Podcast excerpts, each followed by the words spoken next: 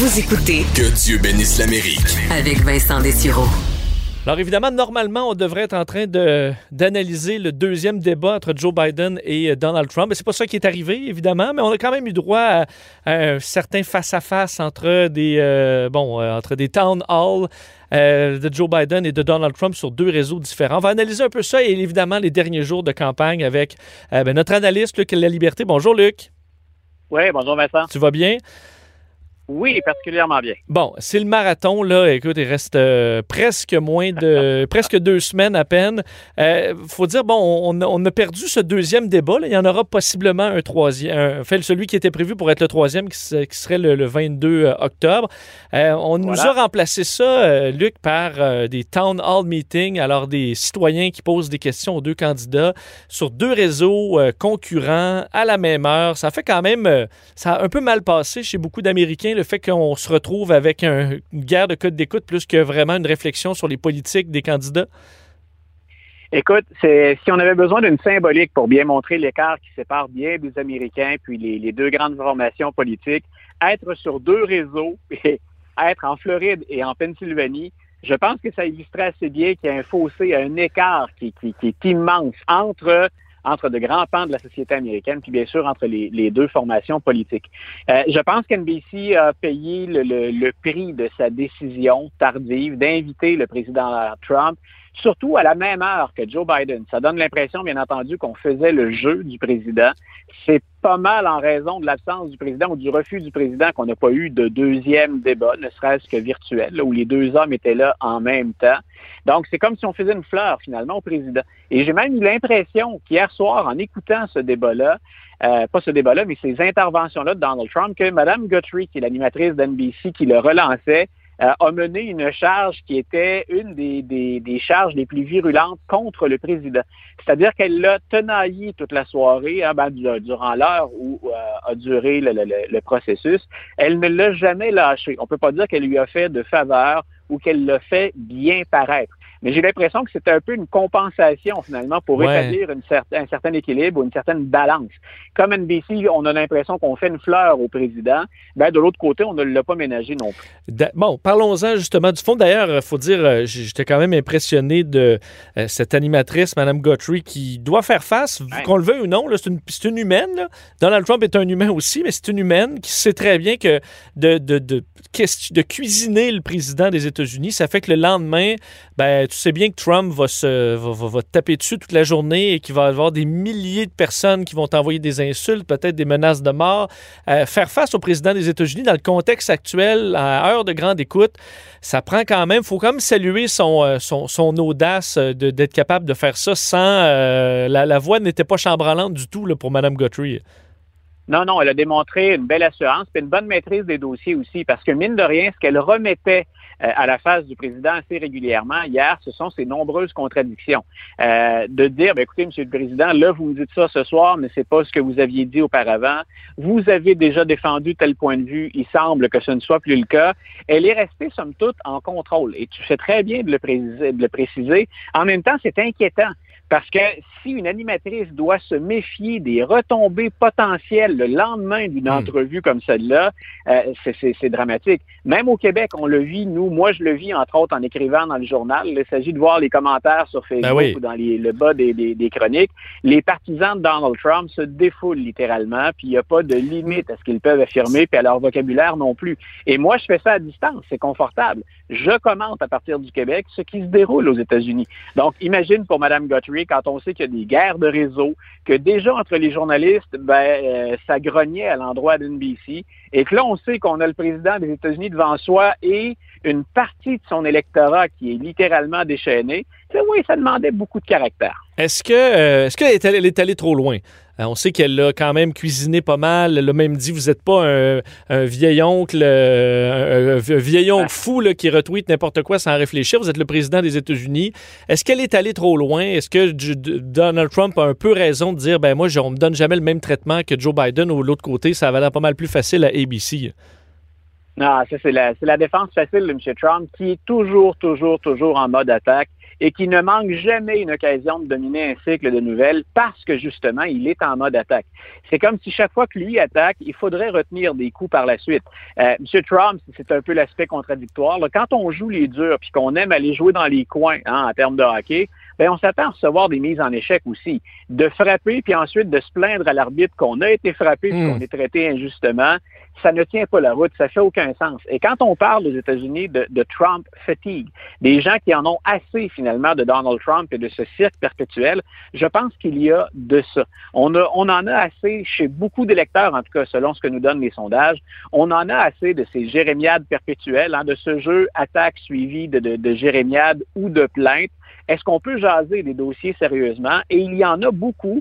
Et malheureusement, les discussions sérieuses sont esquivées ou sont euh, balayées sous le tapis parce que c'est le cirque qui prend toute la place. Euh, bon, parlons justement de, ce côté-là, un peu cirque, euh, dans, le début de, de l'échange. Euh, Donald Trump, qui a été beaucoup questionné sur la COVID, était incapable de répondre à savoir ce qu'il a eu un test le jour du, du, débat, paru peut-être un peu faible là-dessus, mais j'en parlais en, introduction, incapable de dénoncer même QAnon, donc une conspiration, le mais des plus folles. Et là, je regardais ça, puis moi, j'y croyais pas, Luc, même si Trump nous a habitués quand même à des, des trucs assez spécial, mais je comprenais pas, et tu pourras peut-être me l'expliquer, en quoi ça l'aide d'une façon ou d'une autre de, défendre QAnon, un groupe là, euh, euh, qui, est complètement sauté, dans la mesure où, oui, tu peux aller te chercher un peu ces gens-là qui promouvoient Donald Trump, mais qui, même dans le Parti républicain, je peux pas croire qu'il majorité de républicains qui croient que la société est dirigée par des pédophiles sataniques. Est-ce qu'il n'est pas encore en, encore en train de nuire aux gens plus neutres qu'il a vraiment besoin à l'heure actuelle? Écoute, dans un premier temps, faut croire qu'il y a plus de gens qui croient à ça que ce que toi et moi, on peut en penser ou on semble en penser. Euh, on a une bonne vingtaine, si ce n'est plus, de politiciens républicains qui, cette année, euh, ont, fait la promotion des liens ou des idées euh, de QAnon ou des liens qu'ils entretiennent avec QAnon quand ils ne se revendiquent pas directement du mouvement. Donc, le président doit miser là-dessus fort probablement pour euh, aller chercher l'approbation ou euh, s'organiser pour que ceux qui adhèrent à ça se déplacent pour aller voter pour lui. Là où je comprends moins bien la stratégie, et c'est pas d'être républicain ou démocratique, quand on regarde les chiffres dans les États pivots et au plan national, ça ne va pas bien pour M. Biden. Ça va moins bien aussi dans la campagne de financement c'est M. Biden qui est encore là, hein, euh, a les, les, coups des franches.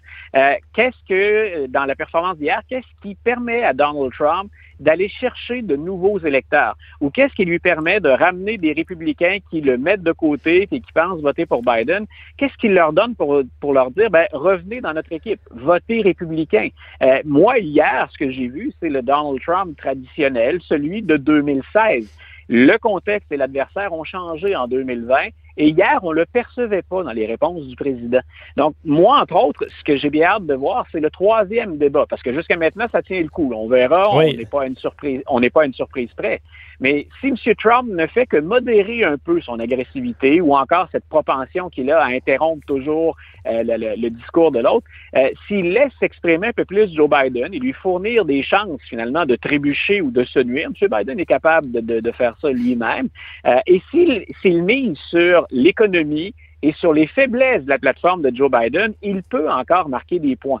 Il est très tard dans le match. Là. Hein. On parle en, termes de football, on parle d'un Hail Mary. C'est la, la, passe désespérée. On ferme les yeux, on espère que c'est la bonne paire de mains qui attrape le ballon à l'autre bout de la trajectoire. Euh, on en est là dans, mm. dans l'équipe de Donald Trump. Mais est-ce que M. Trump est capable de faire ça? Est-ce qu'il est en mesure d'évoluer ou d'adapter une stratégie qui l'a très, très bien servi en 2016? Est-ce qu'il peut l'adapter au contexte de 2020? Parce que si réellement le problème actuellement, Luc, c'est qu'il y a une fatigue, tu le disais, le Trump fatigue, donc des gens un petit peu tannés, euh, c'est vraiment dur à revirer de bord parce que comme quelqu'un quelqu'un commence à taper ses nerfs, pensais en fin de party, là, j'ai le gars de party, là, au début, il était bien drôle, puis il faisait des jeux, puis il renversait de la bière partout, mais rendu à 3 h du matin, tu veux juste qu'il saque son camp, aller te coucher à côté de grand-papa euh, Biden.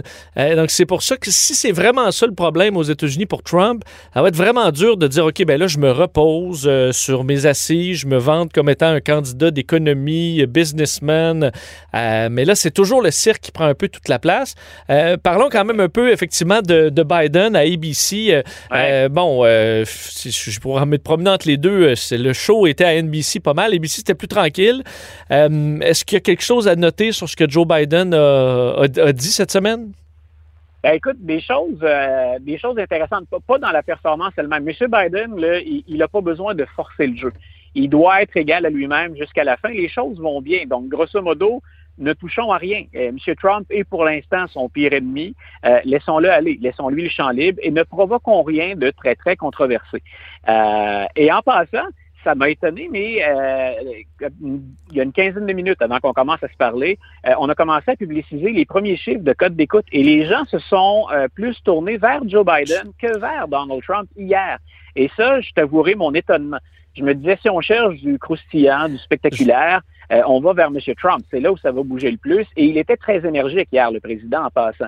Mais ben, D'ailleurs, parce que j'en ai, parlé un peu en, introduction, parce qu'effectivement, on, venait de recevoir euh, ces, premiers chiffres préliminaires de code d'écoute. Mais juste là-dessus, sur euh, le show était clairement plus à NBC.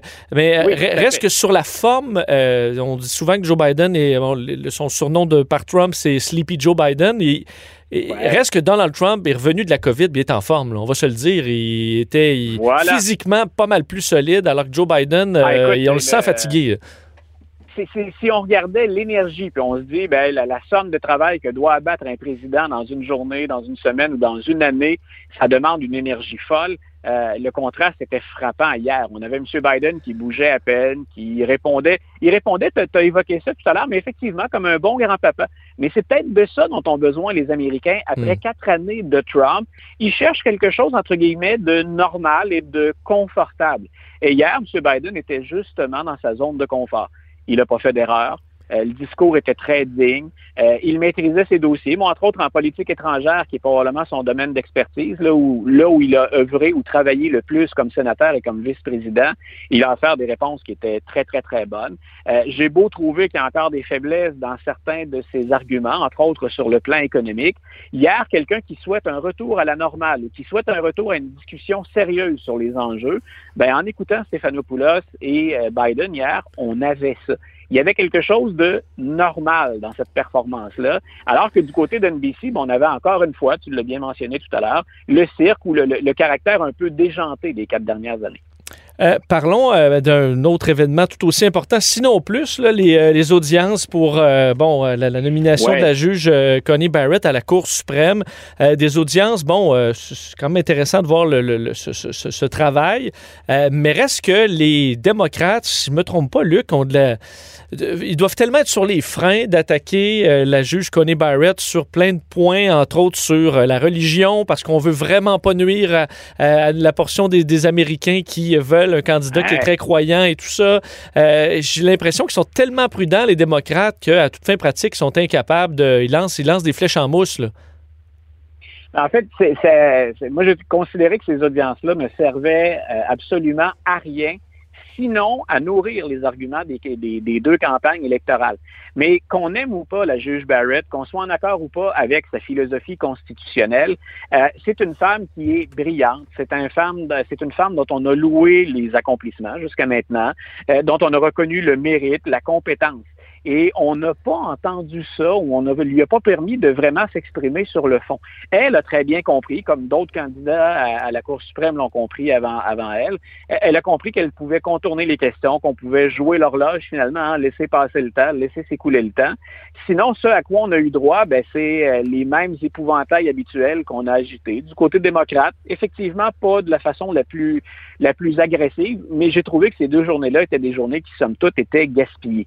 Si je suis un électeur américain et que je veux en savoir plus sur la juge, cette fois-là, donc on parle d'une femme, si je veux en savoir plus sur elle, sur son interprétation de la Constitution, euh, j'en sais relativement peu, je ne suis guère plus avancé. Et ça, c'est un, je pense, des travers de la grande polarisation qui s'est développée dans les 20-30 dernières années aux États-Unis. Elle semble avoir atteint son paroxysme actuellement, entre républicains et démocrates, mais c'est qu'on a fait d'un exercice qui habituellement devrait être intéressant et pertinent. Euh, on en a fait un vaudeville qui est de, de, de, bien mauvaise qualité. Donc, la juge Barrett, ben, effectivement, quand on parle de religion, Joe Biden, le premier, il l'a ménagé un petit peu parce que Joe Biden est lui-même catholique. Et les catholiques ont tardé bien souvent à accéder au pouvoir. M. Biden ne mhm. serait que le second président catholique de l'histoire. Il y a John F. Kennedy et personne d'autre. Donc, euh, M. Biden peut difficilement s'en prendre à la foi catholique, en tout cas pas directement de la juge Barrett. Ce qu'on peut espérer ou laisser filtrer comme message, c'est que ben, entre la conviction religieuse et la pratique constitutionnelle, il ne devrait pas y avoir de vase communicant. En même temps, qui n'a pas des, idéaux, des préférences ou une philosophie de vie qui vient teinter un peu l'ensemble de notre travail? Donc, euh, la, juge, la juge Barrett, moi, je pense, euh, l'a eu relativement facile cette semaine. Donc, et pourtant, la nomination, elle est importante. Les républicains y tiennent mordicus parce que, bien entendu, on viendrait ajouter, c'est ce qu'on va faire, une sixième juge conservatrice sur neuf à la Cour suprême. Et Mme Barrett, non seulement, moi, je la trouve compétente, je peux être en désaccord avec certains aspects de sa philosophie, mais à 48 ans, on peut facilement imaginer qu'elle siège pendant 25-30 ans. Ce sont bien sûr 25 ou 30 ans pendant lesquels elle devrait mettre son poids du côté plus conservateur dans l'interprétation des dossiers. En terminant, Luc, euh, je n'étais pas là la semaine dernière. L'exercice était très facile. la semaine était vraiment à, Joe Biden. Euh, cette semaine, euh, tu, vas de, quel côté si tu avais à donner la victoire de la semaine à un ou l'autre des candidats? Ben écoute, j'argumente juste un petit peu avant de trancher. Vas-y. Euh, du côté de Donald Trump, ben on a une candidate à la Cour suprême. Je peux dire à mes électeurs, hein, je peux dire à ma base électorale pour Parti républicain, je viens de vous en livrer une troisième. C'était à toute fin pratique, c'est fait. Euh, regardez à quel point je suis fort. Je suis revenu vigoureux, je suis revenu énergique. Euh, de l'autre côté, quand on regarde les chiffres sur le terrain, quand on regarde, je l'évoquais tout à l'heure, l'argent accumulé, mais le vote par anticipation, les gens se, déplacent en nombre record pour enregistrer des votes. Habituellement, ça s'est associé à un changement. Puis on est certain qu'il y a plus de démocrates que de républicains qui sont allés voter tôt. Donc, euh, moi, je pense que ces chiffres-là positifs font que la semaine va. L'avantage est moins net que la semaine dernière, mais ces chiffres-là vont en faveur euh, d'une semaine favorable à Joe Biden. Bon, alors euh, effectivement, les sondages euh, ben, vont dans ce sens-là. Alors on verra, ce sera le sprint final. Euh, dans les deux prochaines semaines et assurément qu'on aura beaucoup de choses à discuter la semaine prochaine. Merci infiniment, Luc. Une bonne fin de semaine, Vincent. Bye. Salut.